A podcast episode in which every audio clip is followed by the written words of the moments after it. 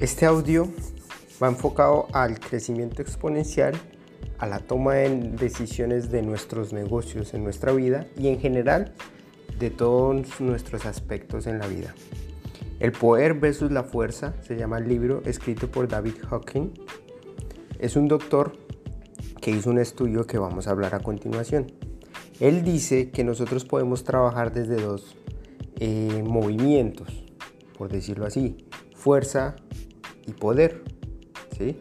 El libro se llama El poder versus la fuerza. Él dice que cuando nosotros tomamos decisiones a raíz de esas emociones negativas, dice que la estamos haciendo con lucha, con resistencia, con fuerza.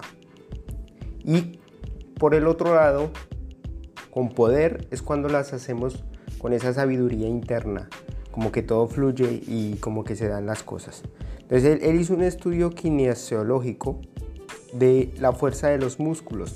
Medía la frecuencia cuando una persona estaba en emociones negativas y una persona en emociones eh, positivas, de alegría, por decirlo así.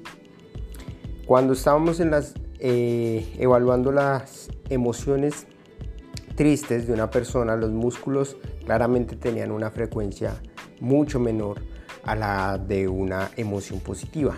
Entonces él creó una tabla de conciencia que define la escala de la conciencia, donde vergüenza es 20 en frecuencia, eh, sufrimiento es 75, temor es 100, enojo 150, exigencia 175 y aquí ya va la, la, mitad que divide la fuerza y el poder. Estas que acabé de decir son la frecuencia de la fuerza.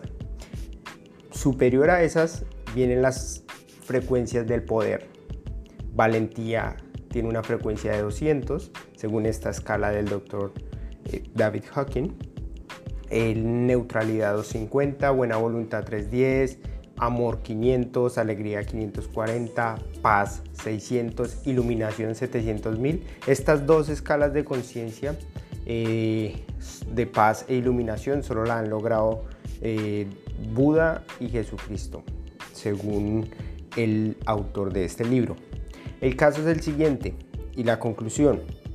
Cada vez que nosotros estamos tomando decisiones, analicemos desde qué punto de desde qué frecuencia de nuestra fuerza interior la estamos tomando y en qué emociones nosotros nos encontramos. Si estamos en enojo, sufrimiento, culpa, vergüenza, desidio, todas estas emociones negativas que están por debajo del poder son decisiones que se toman con lucha, con resistencia. Lo importante de esto, de este concepto que nos comparte el doctor David Hawking, es que tratemos de ser conscientes en tomar decisiones con el poder que nos permite la vida, de la sabiduría interna. ¿sí? Hagámoslo consciente cada vez que estemos en esas emociones negativas, hacemos ese auto-coaching para tomar las decisiones desde la sabiduría del poder y no con lucha y resistencia en emociones negativas.